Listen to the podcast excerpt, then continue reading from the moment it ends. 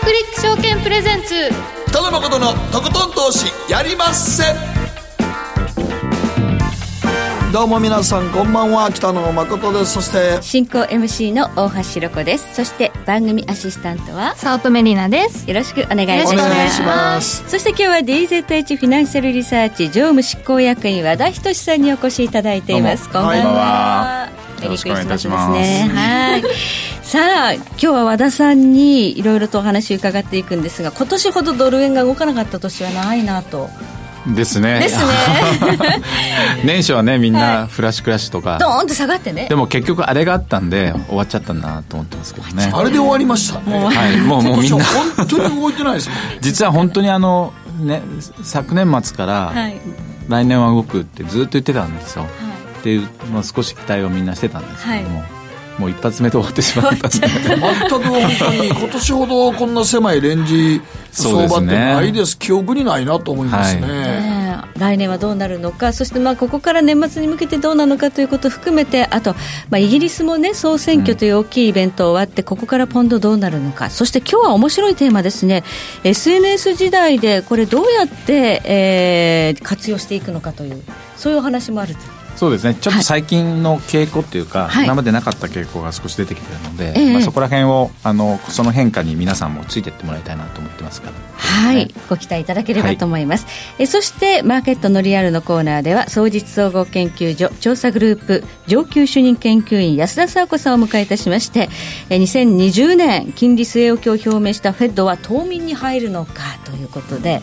来年はどうやら動かないというのがね声明とか、まあ、いろいろ見えてきたわけですけど、トランプさんにつつかれたらまたちょっと今週も言ってましたねなんかね量的緩和と利下げしろってしろっ言ってますねて出ましたんでまた言ってましたよはいでもししたらいいなっていうぐらいちょっとトーンは落ちてましたけどねだだってもうだいぶ緩和的に今なっちゃってますからもういやね。でも実質やってるようなもんですけどねそうです今はそうやねはい、ということで、えー来年何もしないのかなっていうような話もあるので その辺ちょっとね安田さんにあの紐解いていただければと思います、えーそして今日の皆さんからの投稿テーマ2019年我が家の重大ニュース珍事件ということで、珍事件です。珍事件。まあまあ重大ニュースね。重大ニュース。うちの母が最近あの、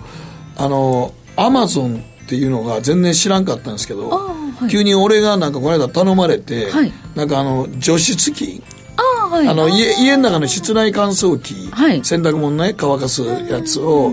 なんか、まあ、買ってくれってであの言われたんで。あの、いや、ほんなら、って今度連れて行ってくれよから、もううちのお袋か、そういうので昔、80いくつの人は家電量販店行くと思うじゃないですか。俺がもう、なんか、あ、分かった分かった、ほな、えー買っとくわ、言うて、いつ買うんやろと思って、いや、ほんで、もう買ったでって電話して、明日届くでって、なんで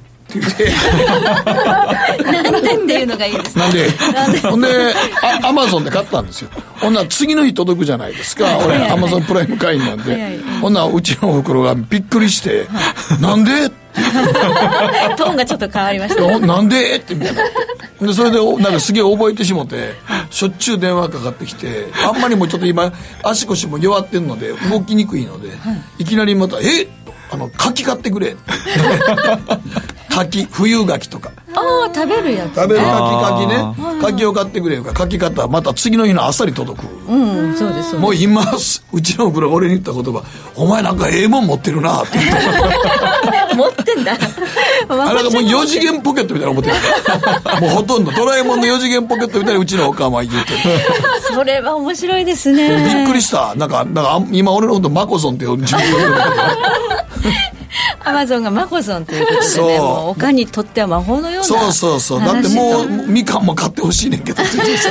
だって言いながらにして勝手にどんどんどんどんいろんなものが次の日届くから。もうそうですね何でも届きますもんねそうやねん。本当にもう今玄関とかでも置い置いて置置いてくれますし。今。すぐ届くっていうのはがねそうなんですよね。はい。時代は変わりい、ました。当日届きますからね。当日のもありますからね。ありますからね。はい。ということで、このような重大ニュース珍事件ありました。は い。新事件でもないと思いますけど。マコゾンですからちょっと珍事件っぽいんです。まあ、俺、おかんにとっては俺、マコソンになってますからね。そうですからね。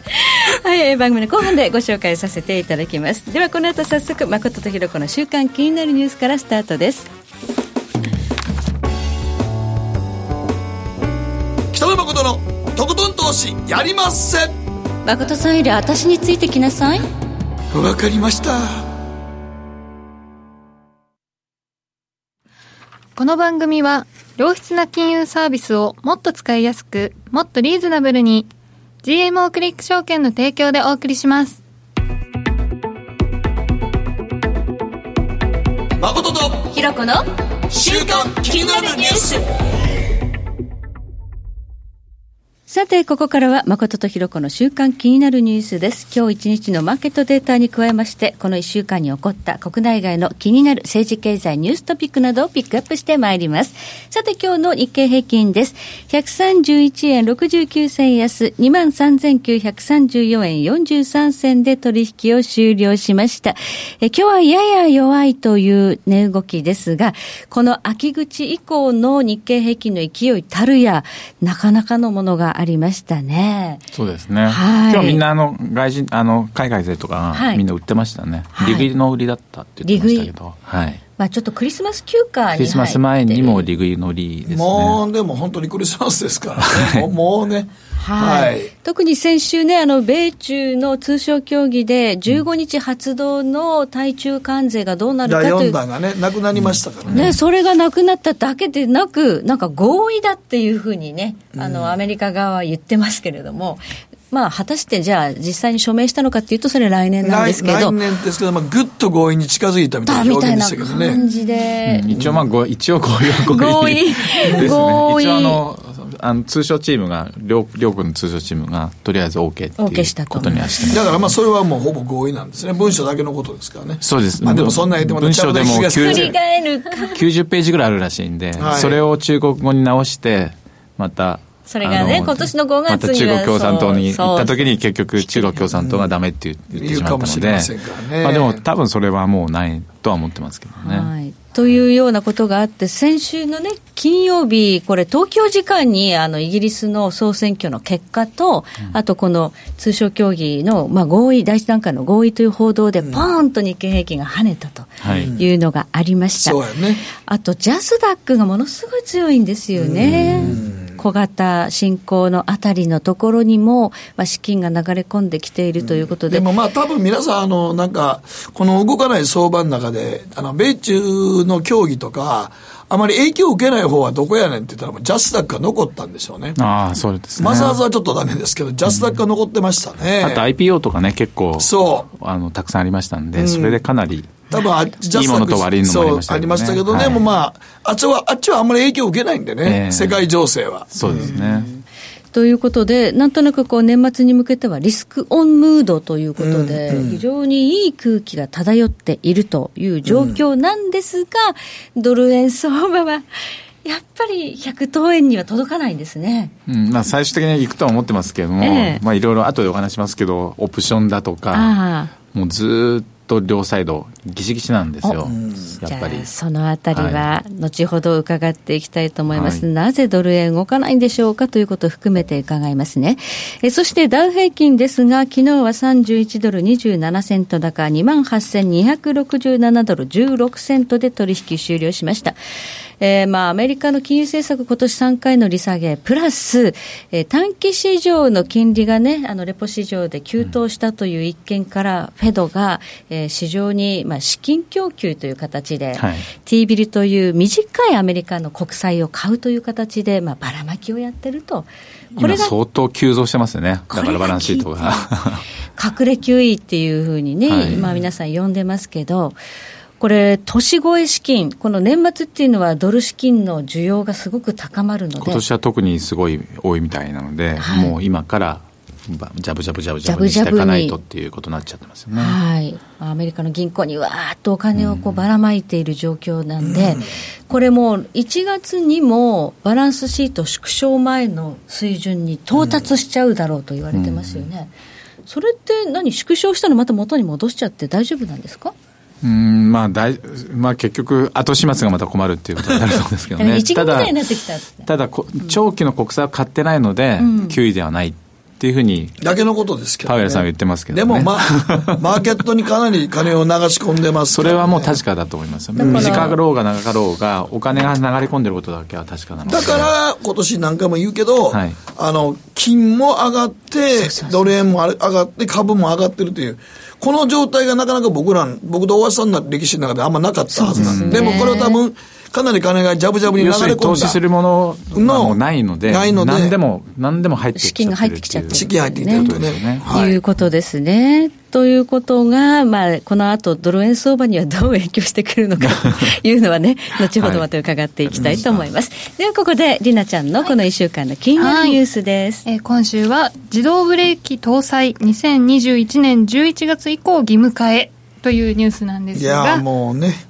せなあかんと思うわ。せなあかんですね。うん、国土交通省が17日、2021年11月以降に販売する軽自動車を含む新型の乗用車に自動ブレーキの搭載を義務付けると発表したんですけど、うん、えっ、と、義務化される自動ブレーキの性能の基準が時速30キロで走行しても道路を横断する歩行者にぶつからないこと。時速40キロの走行でも止まっている車に追突しないこと。時速60キロで走っていても前を時速20キロで走る車に衝突しないことなどなどとなっているそうです。結構な厳しいあれやな、ですねコストは相当ね、かかる、ね、かかると思いますけど、でもこれはもう多分、世界で一番あれじゃないですか、技術を要するのをやると思いますけど、でも今の車って、僕もこの間ね、買い替えて、久しぶりに買えて新しいの乗ったら、なんかいろんなもんがボタンとかありすぎてよくわからない。ボタン？が、ボタン、怖いな、なんか。なんかもういろんなもん。押したらなんかいや、な、な、いやそ、そんなワイパーどころじゃない。ほんで、しかもちょっとなんかずれると、ほんまに車と距離近いと、ピーピーピーピーってすげえ、警告音になるから。今そんな感じなんですか？うん。いや、もう本当難しいよ。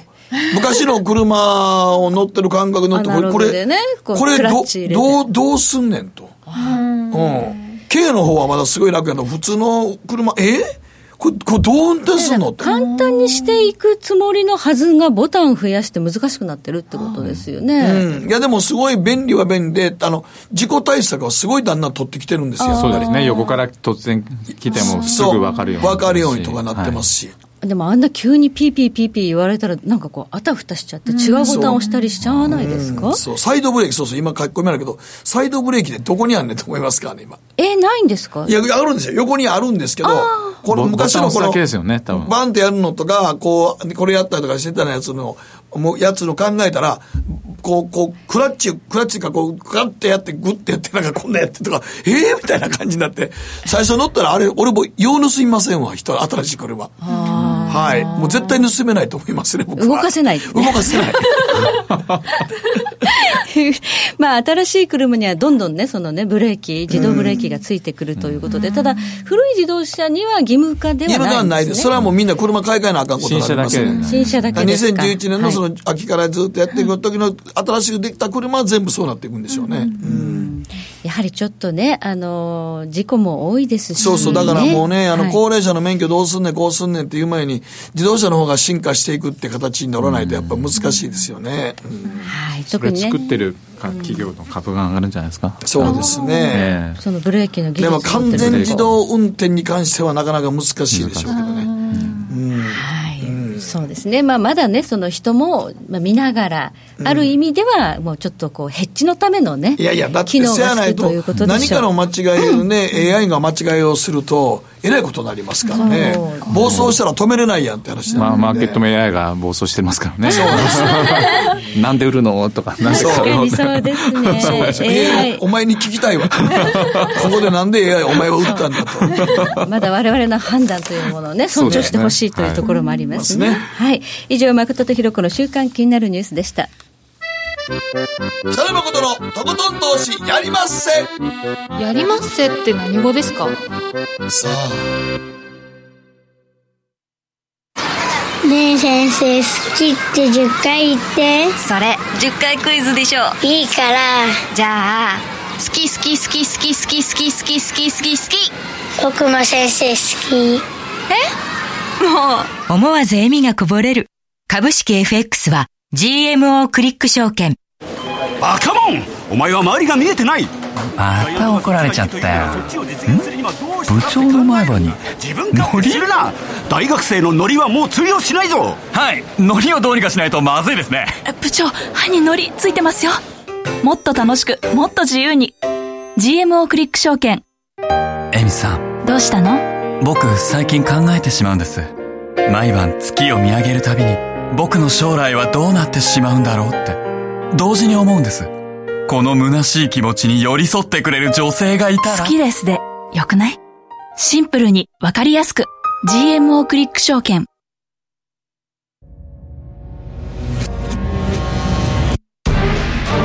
北野誠のとことん投資やりまっせ。誠さんより私についてきなさい。わかりましたさて、ここからはマーケットフロントラインです。今日は DZH フィナンシャルリサーチ常務執行役員和田仁さんにお話を伺ってまいります。はい、え今週のテーマは？やりきった年内相場に残されたものとトランプ大統領にも負けない SNS の上手な活用方法ということで、ちょっとテーマ2つです、ね、まあ、もうでも年内相場はほぼもう終わりですね。まあ特にドル円はもう終わっちゃったもう終わっちゃった感じですよね。はい、まあクリスマス休暇っていうのがね、あの、欧米勢取って、まあ、もう今週あたりはそんな感じですかね。まあ、本来はもう大体、ある程度、もう儲けが出てる人たちは、12月はやらないんですやらないですよね。普通はやらないです。今回は米中貿易協議とか、もあったし、まあ、あったし、今年みんな儲かってなかったっていうのもありますからね。だからまあ、先週ぐらいで、まあ、一通りこのやって、も今週の頭ぐらいでもう大体ちょっと休み取ろうかなって感じそうですね。急に動かなくなりましたからね。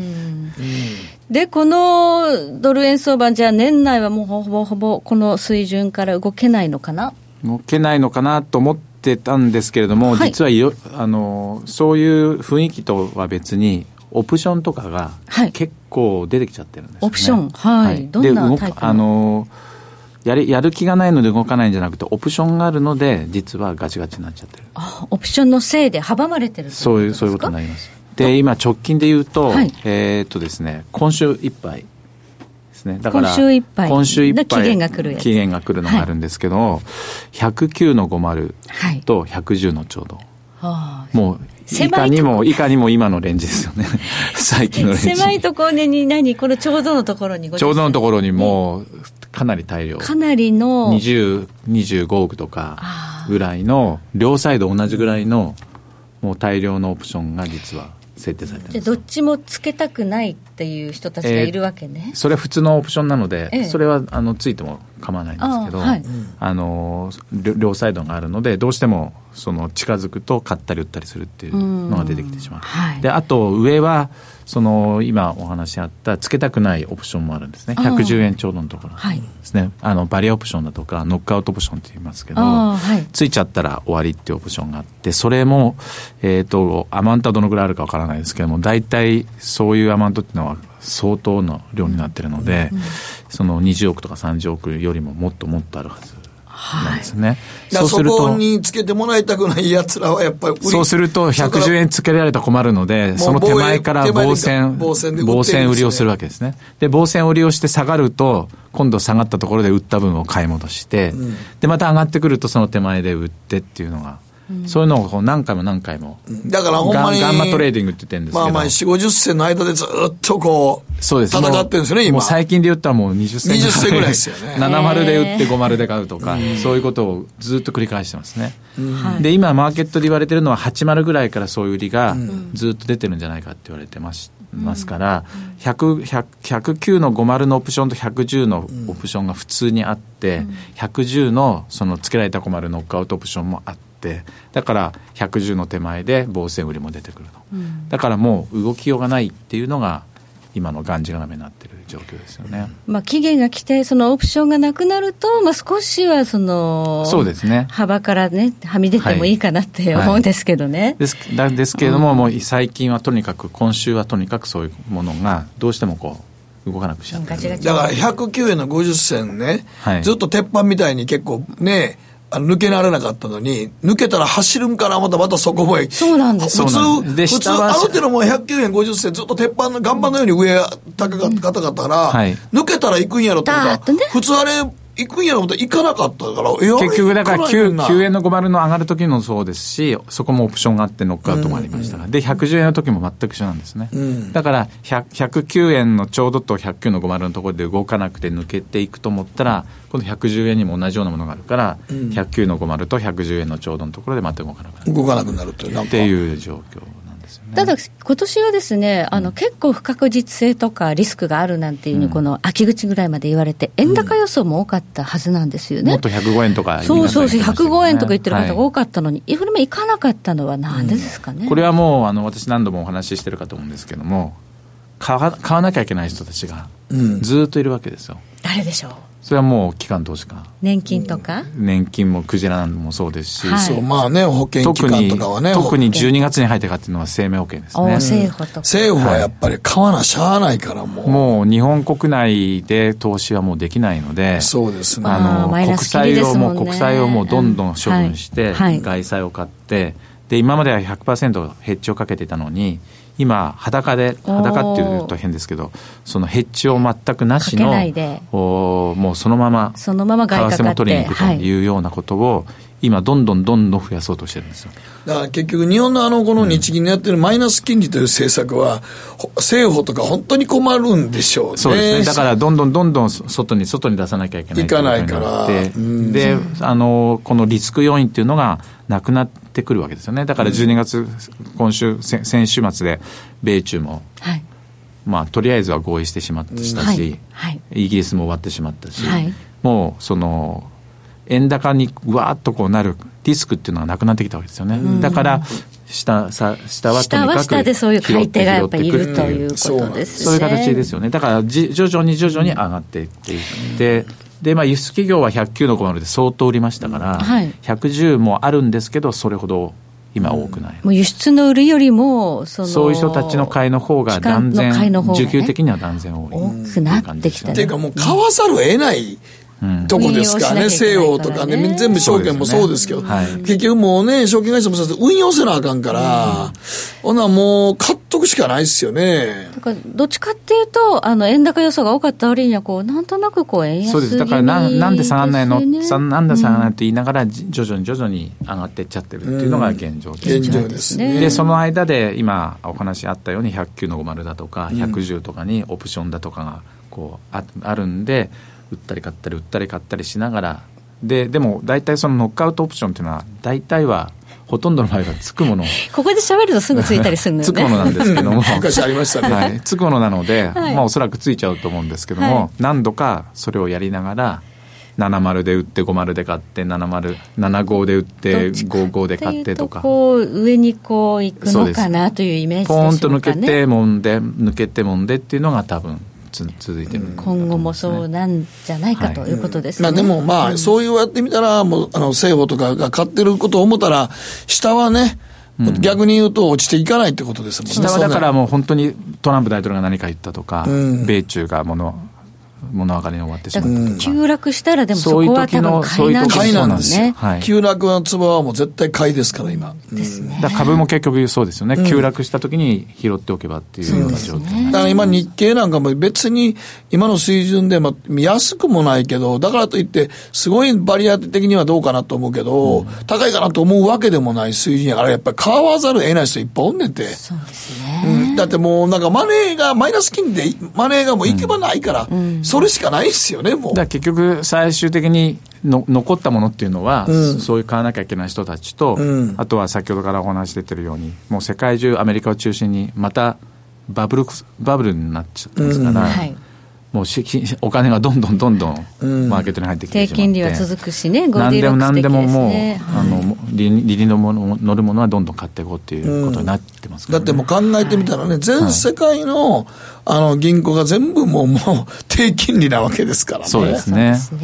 うん。えそして、えー、先週は12日、イギリスの総選挙もありました、うん、ポンドがね、かなり動きましたけれども、あの選挙の時に、ポーンと動いて上がって、ったっきりじりじりじりじり下がってもって7時とちょ7時と同時に用意ドンで出口調査が出ましたよね、そしたら保守と圧勝368とか、はあっていう数字になってしまって。もう圧勝でしたね、でババババーっともうほんの10分だったですね、えー、ほんの10分で500ポイント上がりましたから、はい、あんな相場もなかったんですけども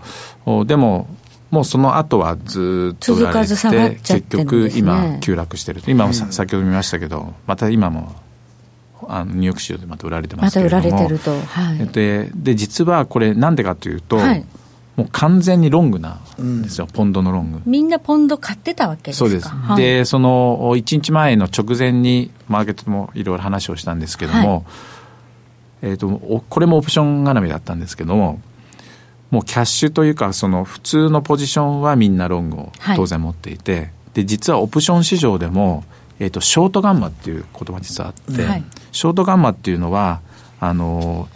アウト・オブ・ザ・マネーって言って、今のレーベルよりもだいぶこの下ですよね、月っこないような、はい、例えば200ポイントとか300ポイント下の水準のポンドの売る権利、はい、ポンドプットですね、はい、ポンドプットを売ってお売っておくと、そういうポジションだったんです。はい、ということは、はい、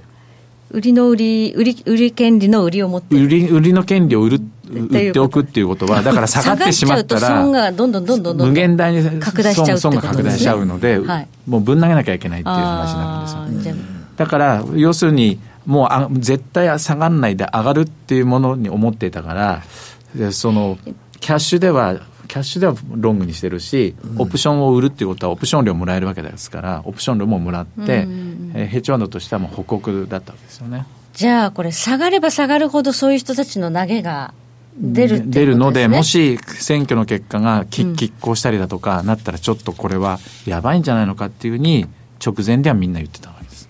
だけれども、その選挙の結果がものすごいいい結果になったので、ポーンと跳ねて、あよかったねっていうことだったんですけどもでもじゃあ残ったものはって言ったらマーケットにはロングのポジションしかもうない。そうすると、新たに買う人が出てこない限り上がらない。あとは利食いの売りか、ポジション調整の売りで、もう売るしかないんですよね。だからもうそのその通りにずずっと下がりっぱなしになってなるほど。そうすると、このポジションが履けないと、このパンパンのポンドロングが履けないと、次の新しい相場っていうのが出てこないと。だから結局、この前、あの昨日もですね、1.33ちょうど抜けて、ストップロスは結構あったんで、下がったんですけども、ボリス・ジョンソンが その、えー、もう延延期をしないと。EU との、はい、まあ、自由貿易協定の期限が、ね、来年12月31日、うん、この期限は絶対動かさないで、ブレグジットの後で1年間でも動かさない、はい、FTA は絶対に合意すると、うん、でも絶対無理だってみんな思ってるわけです、ね、現実的にそんなすぐには締結できないと思ってできないと思ってますよ、ね、ですけれども、ね、EU とカナダで7年かかってるわけですから、ただこれは、11か月じゃ無理でしょ。でもマニフェスト、はい、あもう入れてたんですよね、うん、動かさないでね。動かさないよっていうことはもう選挙からもう公約になってたから、うん、でもマーケットはななんでこれで売るのっていう最初のアクションだったんです、ね、焼き直しのニュースに反応してポンドが下がっちゃった、うん、なんでこれで売るのって言ったんですけどもでもそれがきっかけになったことだけは確かですよね、はい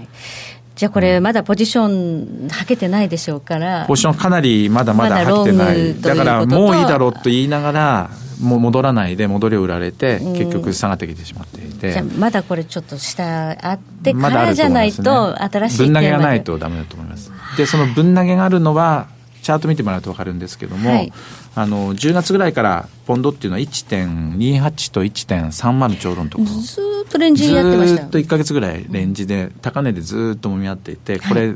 だめだねって言っていたら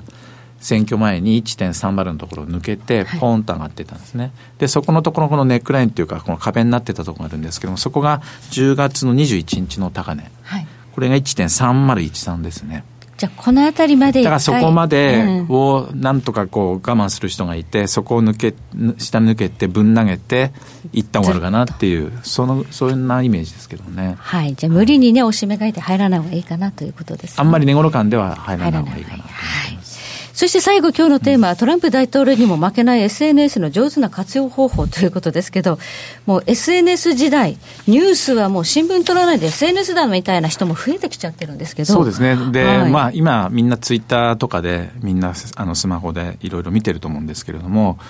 な、な、もういろいろありすぎて分かんないっていう。何見てたらいいんですかね。っていうこと形になってるんですね。はい、ただ、実はあのマーケットの参加者が、ほとんどのマーケットの参加者が見てるっていう、実はツイートなんが、アカウントがある。はい。で、それが、あの、ゼロヘッジって、あの、アメリカのアカウントですけれども、はい、あの、ヘッジファンドのヘッジですね。で、はい、ゼロの、ゼロの ZERO のゼロ、はい、ゼロのヘッジっていうアカウントなんですけれども、これは、あの、ほぼ、ほぼほぼ、すべての参加者が見てる。見てますね。ゼロヘッジは金融関係者。金融金融関係者の人たちが、まあ、ゼロヘッジ自身が金融関係者の人たちが運営してるので、あのな何から何まで全部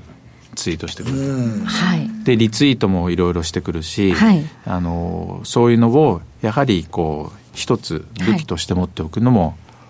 い。いかなというのを思ってますよね。はい、まあ、あの逆に言うと、このツイッターで140文字ぐらいっていうのが、意外とこの我々が英語そんなわからない人間でも、ある程度わかりますね、そんなにあの難しいね、難しいことじゃない。これ、長々と長文やったらもうど、みんなも読むのも嫌になってくるんだけど、逆に短い短文やから、で、何が考え、書いてるかぐらいは多分わかると思うんですよ、そうですよね。で、今ツイッターも、例えば、あの、翻訳のところをしたらすぐ、翻訳機能はあります翻訳機能があって、大体何が書いてあるぐらいかわかりますか？らね。はい。で、直近で言うと、すごく、あの、短あの、面白いことがあって、はい。あの、この、ポンドが急落しましたよね。はい、で、ポンドが急落したあ日のあ朝の早朝、東京時間の早朝だったんですけども、はい、このボリス・ジョンソンがもう、その、延期をしないよっていうことを、はい、あのイギリスのテレグラフ紙が記事に出してたんですね、はい、朝早朝に、はい、で実はそれをゼロヘッジがもうリツイートしてるんですよ、私も見たんですけど、ええ、あこんなの出てるなと、で、ゼロヘッジがつぶやいて、これ、ポンドにはやばいんじゃないの、うんはい、べ very bad for GBP とか書いてあるわけですよ。はい、ああ、そうだねと思っていたら、20分後ぐらいから、じりじりじりじり下がってきて、20分間ぐらいやっぱ反応しないんです。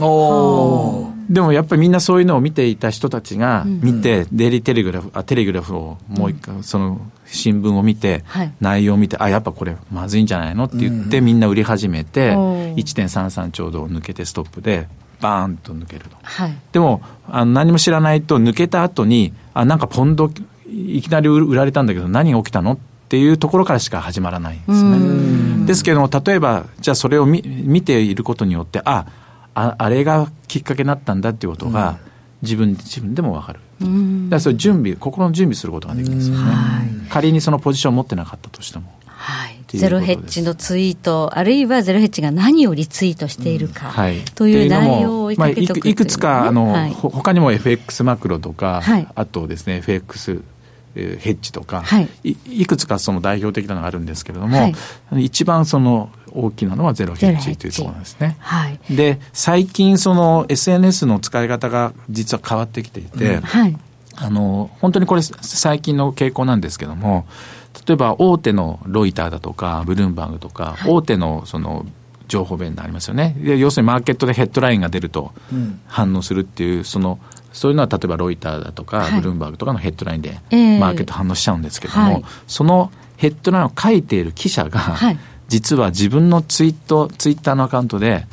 記事が出る前に、これを、これ、このことはこうだよとか、実は最近、頻繁につぶやいてるんですよ。で、最近ああるの、あの、端的、あの、端的なことあったんですけども、はい、米中のその合意の話ですよね。はいはい、で、第一弾の合意ありましたって、最近出ましたけれども、例えば、あの、フォックスビジネスニュースところのローレンスっていう記者が、実はホワイトハウスにずっとお付きの記者がいるんですけども、彼が、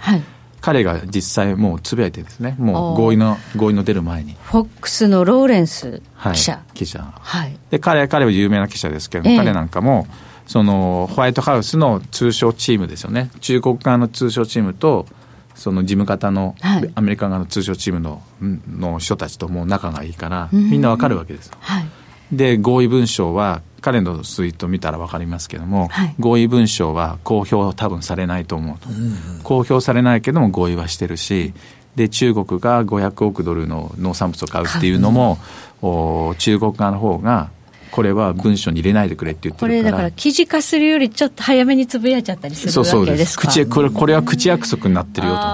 と。でも合意はしたよっていうようなことは言ってるんですね、だだからそういうのもあの今まであんまりそういうことなかったんですけれども、最近は非常に多いです。だから、そのブルームバーグの記者もそうだし、ロイターの記者もそうだし、フォックスニュースの記者もそうですね、なんかあの有名になる方の名前ってね、いくつかありますよね。で、ね、しかもホワイトハウスにいつもお付きの、はい、ずっとホワイトハウスにいる記者ですから、はい、もうやっぱり現場の声がそのまま分かってくると、うん、はい、非常にそういう意味では面白い。まあ、それを見てどう判断するかっていうのは自分自身になってきますけれども、まあ、こういうニュースをみんなが見てるってことだけでもね、そうです。全然でそうみんなが見てるのに自分は見てないって言ったら、それはやっぱり、まあ、不利です、ね、不利になるわけなので、みんなが見てるものを自分もやっぱ見て、どう反応するかっていうことをやっぱ考えていくそうですね、それは非常に重要になってくると思います、ね、ということですね、はい、はい、ありがとうございます。今日マーケットフロントラインは和田仁さんにお話を伺いました。ありがとうございました。北野誠のとことん投資やりまっせ。やりまっせって何語ですか？さあ。GMO クリック証券の魅力は何といっても業界最安水準の株式手数料。さらに企業価値や業績が一目でわかる財務分析ツール。マーケット動向をスピーディーにキャッチいただける充実の投資情報。その他使いやすい高機能取引ツールを取り揃えており投資初心者の方にも安心してご利用いただけます。また、GMO グループの株主優待を使うと、保有株数に応じて最大2万9000円の手数料相当額がキャッシュバック。GMO グループのお得な優待、ぜひご利用ください。株式取引なら GMO クリック証券。GMO クリック証券株式会社は関東財務局長金賞第77号の金融商品取引業者です。当社取扱いの金融商品のお取引にあたっては、価格変動などの理由により、投資元本を超える損失が発生することがあります。お取引をする際は、当社のホームページや契約締結前交付書面で、手数料などの諸経費及びリスクについて十分ご確認ください。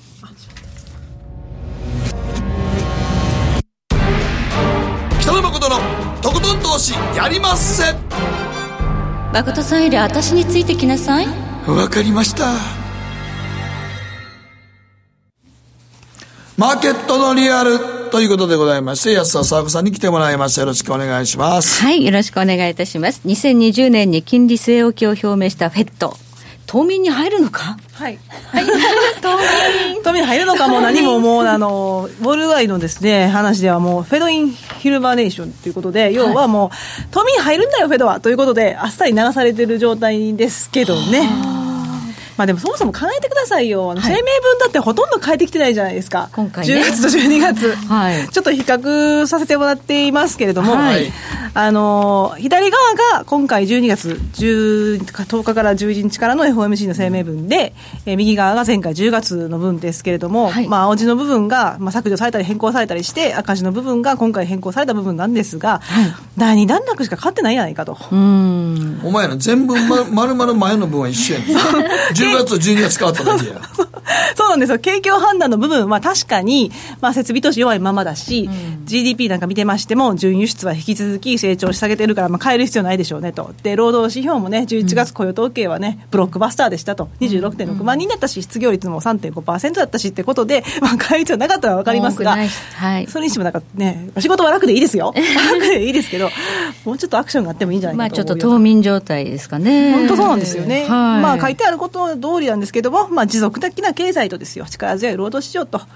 物価目標2%っていうことを達成できるような状態だから、現在の金融政策は大丈夫だと、適切だということを言ってるわけなんですよね。うん、ちなみにですね、あの世界動向や低いインフレ圧力というのが、これまでの予防的利下げの、まあ、根拠とされてましたけど、これは今後の金融政策を見据える上で、えー、注視する部分ということで、ちょっと変わってます。はい、はいなので引き続きやっぱりね、あのまあ、金融の動向であったりですとか、まあ、貿易協議につきましては、米中ね、一旦第一段階の合意に至ったということで、まあ、不透明性は払拭されましたけれども、まあ、でも何があるかわからないということで、注意はしていくというのをアピールしてるわけですね。そこぐらいはね、アピールしない、ね、そうしないといけないですよね。そうですよね。それはその、そのそれぐらいは誰でも言うやろ。そうやね。そう思います別に、別にベトじゃなくて。ね、確かにそうです、ね。本当おっしゃる通り。はい。はいでなおかつ、えー、経済金利見通しありますよね、えー、四半期に1回出されますけど、こちらもほぼ変わってませんと。いうことで、まあ、あの逆に裏を返せばですよ、成長率、もう本当に、ま、全然変わったんですよ、成長率見てほしい。まあ、これだけ 変わってないところ話し合った末にこの数字なんですよね。そうですよ。そうですね。変わんなかった変わってないと。はい、逆に裏を返せば、ええ、今の水準、まあ、あの、低金利じゃないですか。1.5から1.75%で金利据え置きを続けるということで、はい、フェドとしては持続的な経済拡大をえー、し支えていくということの宣言でもあると。いうふうに解釈もできるわけですね。はい、で力強い労働市場もこのご覧の通り失業率に関しては、はい、まあいい方向にプラスの方向に修正されているんで、こうやって見るとあじゃあ労働市場これだけ大丈夫であれば個人消費も支えられて、うん、まあ、潜在成長っていうのは維持できるんですねっていう連想が働きますよねと、うん、いうことでまあまあですからマーケットでは非常にフレンドリーな内容ということが言えます、はい、でまたパウエルさんの発言が非常にハト派的でしたね、はい。えー、5ページ目なんですけれどもあのドットチャート読み解くの位置のパウエル議長はハト派よりかというところを見ていただきたいんですが、はい。あのまあ、現在の金融政策が適切だということは何回もお話ししてるんですけど、うん、私自身が非常に面白いと思いましたのが、はい、ここの部分なんですね、何かと言いますと、まあ、失業率というのがご案内の通り、約50年ぶりの低水準であると。はい。それにもかかわらず、パウエルさんは、賃上げペース加速したい状況だというふうにお話ししてまして、はい、で、これは、逆に言えば、予防的利下げをした95年、96年と、98年と比べて、はい、利上げの必要性は当時より全然低いんだってことをおっしゃってたんですね。はい、だからまあ、2020年まで、まあ、金利は据え置きますというアピールをしている上に、さらに利上げのハードルを上げたとい。うことが言えます、はい、本当に利上げをやる気ないんだっていう、うん、これでもかっていうアピールですよね、はい、はい、むしろ本当、利上げの目がほとんどなくなっちゃったねっていう感じ、ね、本当にそうなんですよ、ね、ちょっと前後しますけれども、えー、7ページ見ていただきたいんですが、はい、予防的利下げってこれまで3回ありましたとい。うことですね、7ページ目ですね。はいえー、こちら見ていただきますと、あの黄色い枠になっているんですが、えー、実はですね、えー、この予防的利下げをして、しばらくしてから、やっぱり利上げをしてたんですよね。過去はね。過去はね。えー、まあ、当時はやっぱりその IT バブルの真っ只中へ向かっていく途中だったということもあるので、はい、まあ、経済的な背景は違うんですけれども、やっぱり一つ同じところがあって、あれの時も10年間という、まあ、景気拡大期にあったわけですよね。うんということもありまして、予防的利下げの後は、引き上げの方に動いてたわけですよ。はい、で例えば95年、96年の時というのは、はい、97年の3月に利上げをしていましたと。はい。最後に利上げをしてから13か月後、約1年後に利上げに転じていたわけですね。で、えー、98年の場合はどうかと言いますと、99年の6月、はい、でこの時は最後に利上げをした98年の11月から7か月後だったわけですね。はい、ということで、やっぱりこの記者会見、パウエルさんの記者会見の時でも、はい、CNBC の、えー、フェド版からですね、やっぱりこんな質問が飛んできまして、予防的利下げの後っていうのは、今、金利据え置きっておっしゃってますけど、本当にそういう余地ってあるんですかと、うん、要は利上げするんじゃないですかっていう質問を投げたわけですよね、はい、その時の回答の一部が、この利上げの必要性は当時より低いというところに関わってくるんです。ハト派的ですね。ハト派的なんですよ。はい、でさらに輪をかけて、またあのパルさんの発言のところ、5ページに戻りますけれども、はい、あのやっぱりその記者の方々注目しているのは、失業率が非常に低い中で、まあ、賃金も、あ賃金がなかなか加速してないと、で、この関係性って薄れてるんですかって質問するんですけど、はい、彼は、いや、薄いながらも続いてる。だから、薄いながらも続いてるから、横目に見ながら政策運営をしていきますよって言いつつですよ、はい、だからこそ金融政策は緩和的であるべき、はい、失業率が下がっていくにあたって賃金を引き上げていかなきゃいけないだろうから、だからそういうことを考えれば、金融政策っていうのは緩和的じゃなきゃいけないっていうふうな話をしてるんで、はい、でしかも緩和的に設定しているともお話ししてるんですよね、だからそれだけやっぱり利上げのハードルってパウエルさんにとっては高いってことなんですよ。ただ、年が変わると、あのフェドのメンバーって、ボードメンバー変わりますよね。変わります。はい、で、今回は、うん、あの、セントリー数値連銀のブラードさんという方が非常に後派的で、例えば50ベーシスの利下げなんかをね、はい、あの主張したいっていうのがありましたけれども、はい、2020年の蓄連銀総裁はガラッと変わりまして、割と高派が優勢になってくるんですよ。はい、で、見て、またちょっと戻りますけれども、7ページ目ですが、はい、2020年の蓄連銀総裁メンバー、それぞれの発言っていうのを振り返りますと、はい。はい例えばフィラデルフィア地区連銀のハーカー総裁っていうのは、あの予防的利下げをやっていく中で、現状、金利を据え置くべきだという話をしてましたし、はい、クリーブランド地区連銀のメスター総裁なんかも、金融政策が緩和的なんで、必要ならば調整されるべき、緩和的なんだから、もうちょっとね、引き締めても引き締めるというか、うん、ペースを落としてもいいんじゃないかっていうことを言ってましたと。で、ダラス地区連銀のカプラン総裁なんかも、利下げは限定的にして抑制されるべきってことを言ってて、こういう方たちが実は来年の地区連銀総裁の方々として、はい、投票メンバーに加わるわけですよ。おおはい、タカ派が入ってくるんです、ね、タカ派が割と優勢になってくるんですね。はい、で、一人だけハト派で、それがミネアポリス地区連銀総裁のカシュカリさん。で、この方は一段の緩和が必要で、その緩和の余地がどれほどかはまだわからないよりハト派ですね、この人はね。はい、彼は全然ハト派なんですが、はい、逆に言うとその、まあ4、4人の地区連銀総裁の中で3人が高派になってきますから、うんはい、もしかして、うん、まあ、米中の貿易協議が落ち着いて、うん、設備投資が戻ってきて、景気拡大というペースがもしかして加速したとき、インフレもちょっと2%に近づいた時っていうのは、はい、こういう人たちがそろそろ利上げの地ならしをすべきだって言い出すかもしれないわけですよね。はい、ということは、ちょっとあの島民とはいえ、わからないよねってことですか？そうですね、あのただし、その投票メンバーの数、はい、人数を考えますと、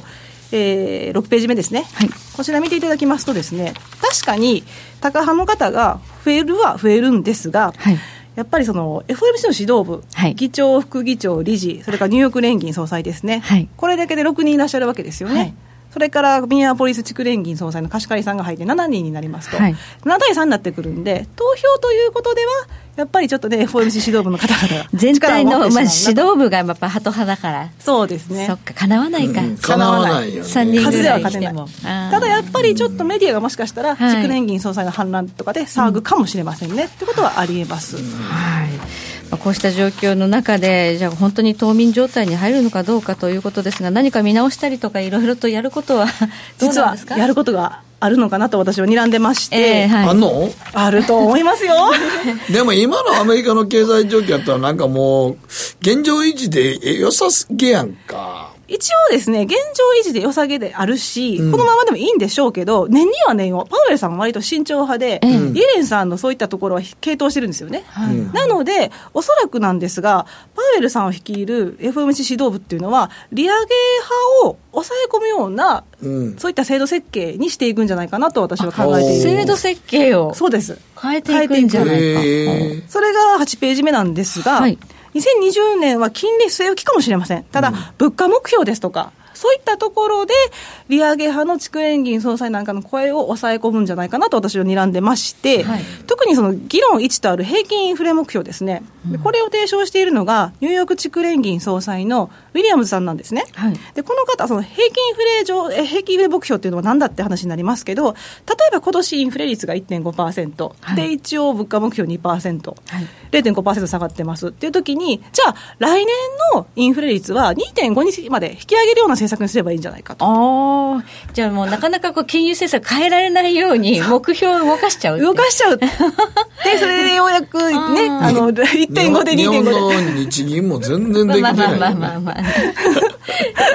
2年って言ったのがね、だんだん伸びてってるますね。物価目標率2%だから全然達成してないもんね。そうなんですよ。だから日銀ももしかしたらそういった目標を変えてくるって話が出てくるかもしれませんし、一部ではなんか3%で引き上げるっていう噂もちらっと聞こえたりしましたけど。もう何やっても一緒やと動かんて。まあ日銀は日銀の問題もありますが、フェドはフェドでそういったことを考えているようで、特にこの話をしているのがウィリアムズさんで、この方もイエレン総裁の、もともとイエレンさんはね、サンフランシスコ地区連銀の総裁でして、彼はその弟子に当たるわけですよ。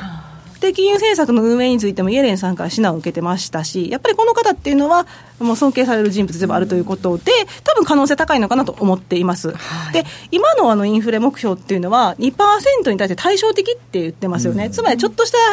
変動を許容するってことになっているので、うん、ある意味ちょっと平均インフレ目標と近いのですよ、うん、だからこれでガッチャンコしていくようなやり方にすれば、多少インフレが上振れしても、あ利上げしなくて大丈夫、去年までまだ1.3だったじゃないか、1.4だったじゃないかっていうふうな、言い訳ができるんで。まだ低金利続けるから、そうそう。ね、そんな慌てないで皆さん、そういうことですね。ね持っていくと。はい。はい、なので、蓄連銀総裁で多少、高派的が出てきても抑え込めますから、はい、割とこれって現実的なんじゃないかと思ってまして、はい、これ、私が勝手にその制度設計を変えてくるっていうふうに予想してるわけではなくて、2019年の段階でもう議事要旨で確認できるんですけど、あの金融政策戦略ですとか、手段、コミュニケーションに関わる再検証っていうのをずっとやってるんですよ。はい、でその中で実はこのインフレ目標の変更ということも議論論していました、はいえー、あと面白い話としては、はい、あのフォワードガイダンスの方法も検討してまして、はい、例えばその具体的な数値や期間を示さずに一定の状態が達成されるまで継続する訂正型っていうのを研究したりとか、もういつも通りカレンダーで表すようなね2年しばらくの間とかいうことはしますけどしばらくの間じゃあ1年ぐらいですみたいなね、はい、ありますか？あれカレンダー型ですよね、うん、あとはもう物価目標だったり例えば成長率だったりということに連動させるような目標達成重視型っていうのがありますと、はい、でそんな話を議論してましてこの3つの中では FOMC のえー、参加者の中で一番その注目されているのは1と2、1と2といいますか、訂正型とカレンダー型で、はい、やっぱりその目標達成型にしてしまうと、あまりにも明確になってしまうので、縛りがね、うん、タイトになってしまいますよね。マーケットに読まれちゃうからね。そうですね。いろいろねということで、これは難しいねっていう議論があったりっていうのが分かるんですよ。はい、ということを考えると、やっぱりその制度設計っていうのを今からちょっと変えていって、2020年に実施していくのかなというのが浮き彫りになるかなと思われます。はいということで、まあ、決して冬眠に入って何もしないわけでは、まあ、金利については冬眠かもしれませんが。制度設計を変えてくるかもしれないよというような話は出てきているということですね。はい、それで一つポイントがありまして、はい、あのなぜかというと、仮にですよ、はい、あの今、インピーチメント弾劾っていう話がありますが、トランプさん、支持率上がってるじゃないですか、うん、経済がいいんで。それで巷で言われてますのが、2022年にパウエルさんって議長の任期切れるんですよね。うん。早いですね。2020年2年の2月に切れるんで、うん、パウエルさんが多分クビなんじゃないかみたいな話もあって、ね、あそうか来年そうやねトランプ大統領が再選しちゃったらパウエルさん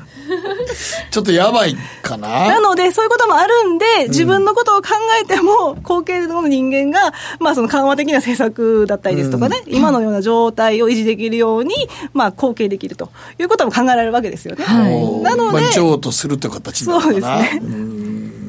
はい、なんかでもトランプ大統領でもなんか、俺らそのね、フェドでね、FRB 議長って言ったら、中央銀行の総裁は、その大統領に損得とかすると思ってなかったんですからね。うん、そうですね。でもまあ、現状損得するのはしょうがないけどね。まあ、ツイッターも出てきますからね。ね。はい。はい。ということで、安田沙子さんに伺いました。どうもありがとうございました。はい。北野誠のとことん投資やりませんすると川上からどんぶらこどんぶらこ。どんぶらこって何？桃が流れてくる音だよ。じゃあかぼちゃは？か天ぷらこ天ぷらこかな。鳥は？唐揚げこ唐揚げこ。パパおやすみ。置いてかないで。頑張るあなたを応援します。GMO クリック証券。占えましたぞあなたの未来。えどんな？あなたは努力次第で大きな成功を収めますただし、野菜中心の食事と早寝早起き適度な運動をして健康なんだよ、母ちゃんのセリフと一緒じゃん。未来は自分で切り開く。株式 FX は GMO クリック証券。あらっしゃい。ご注文どうぞ。うーんと、大盛りラーメンにトッピングで、チャーシュー、コーン、メンマ、海苔、それに、味玉、白髪ネギね。あ、バターとワカメも。全部のせ一丁シンプルにわかりやすく。株式 FX は GMO クリック証券。さて、ここからは皆さんからいただいた投稿を紹介していきます。今日のテーマ2019年我が家の重大ニュース珍事件。はい、ということでございまして、えー、小太郎さんから実家の猫の繁殖です。以前帰った時実家では23匹やったんがその後少しずつなんか増えて現在猫11匹おります年末に久しぶりに一緒に帰省する妻も少しガクブルです。ちなみに実家で猫の名前は増えすぎたんですが 名前をサバとかヒラメとか魚介類ばかりです。お前とかサザエさんかかお前とか。あれ？イクラちゃん？あれなんだっけ？イクラタラそうですね。わかめカツオ。大丈夫か？国民的漫画のサザエさんで。最近ちょっとうっかりしてました、はい、ずっとうっかりしっぱなしちゃってはいこちら。シュレッダーを見る甲斐さんからで僕の家庭での重大ニュースは15歳年下の中学の妹に身長を抜かれたことです。僕の身長は1 6 6センチですが今年の夏に実家に帰ったら、えー、妹の身長が1 7 0センチを超えていて完全に追い抜かれてしまいました、えー、妹に勉強は勉強は完全に負けていて他にも妹は合気道とかやっているので喧嘩をしても勝てる自信がなく身長だけ唯一勝っていたのですが今年の夏に妹に全ての分野で負けが確定してしまいましたもうもう20代で右肩下がりな感じ。わからないです心が広いとか。そうそうそう。性格ええとかね。ねね眠ってるでしょ？妹すごい完璧な感じやな。モデル好きでねかっこいいですね。かっこいいですね。はい、はい。えー、翼の折れたショートポジションさんからです 私の家族にとって今年の重大出来事の一つ兄貴のところに5人目の子供が生まれたことです。私の実家はマイルドヤンキーがたくさんいる地域なので子だくさんは珍しくないのですが兄貴にちゃんと子供たちの教育費のこと考えてるの？子供一人育てるのに3000万ぐらいかかるよ？と忠告したら兄貴がお前さそんなことばかり計算してるから結婚できないんだよ。つまらないやつだなと怒られました。まあお金のこと考えて家族計画しない方がいいですね。うん。そんなことしてたら無理やって、無理無理。いつまでたったってそんなもうそんなこと考えたらリスクばっかりやで子供育てるって。本当ですよ。もう勢いね結婚とか子供さんっていうのは、ね、それはもうその時ですよね。できたらできたら考えればいいんですそうですそうです。そうですなんとかなります、はい、のりのんさん我が家の重大ニュースは実は娘に子供ができて女の子できまして、はい、私は40代で、えー、おじいちゃんになるとは思ってみませんでした、えー、若い。はい。それにしても娘は子憎たらしい瞬間もありますがどうして孫娘ってこんな可愛いんでしょうかねということでございますねはい。じじばばがでございますね。40代でっていうのは早いですけれども、ね、まあねめでたくていいことですね。るかもしれませんでもなんか早いとこで結婚したとこは大体みんな子供も早く結婚して、うん、結構みんなわ早く結婚するあれになりますね。そうですね、うん、まあ寛容だっていうの分かってるんじゃないですかね。ああなるほどね。はい、はい、時計の針は11時25分回っています。北野誠のとことん投資やりまっせ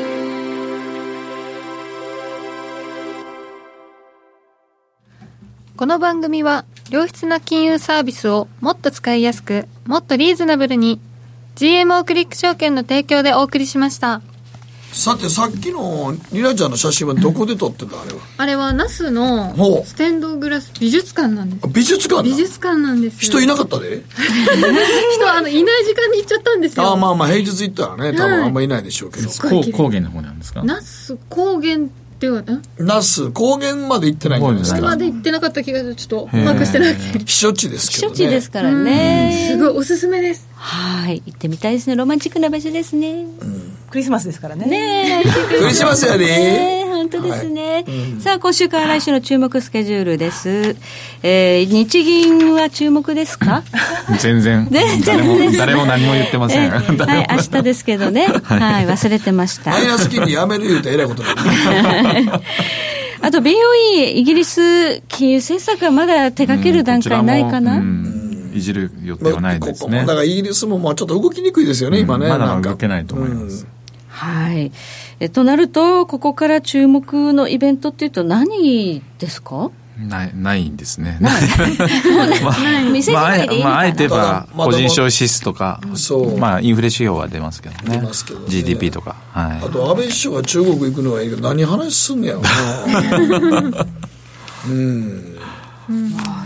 来年でもね、ほんまにね、うん、あの国家主席をね、国賓で迎える言うてるんですけどね。まあ、ぎりぎりまで分かんないですよ、それカードですからね。まあ、そう、あれもね。多分ね、うん、まあ、どうなることやらということではありますけれども、あ日韓もあるんですね、首脳会談の予定が。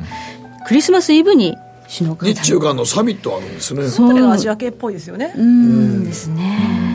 はいといったところで、えー、いろいろとイベントは小粒ながらにも残されてはいるんですがマーケットはマーケット的にはもうもう終わっちゃってる感じですね、はい、ただあのクリスマス明けるとあの欧米勢戻ってきても、うん、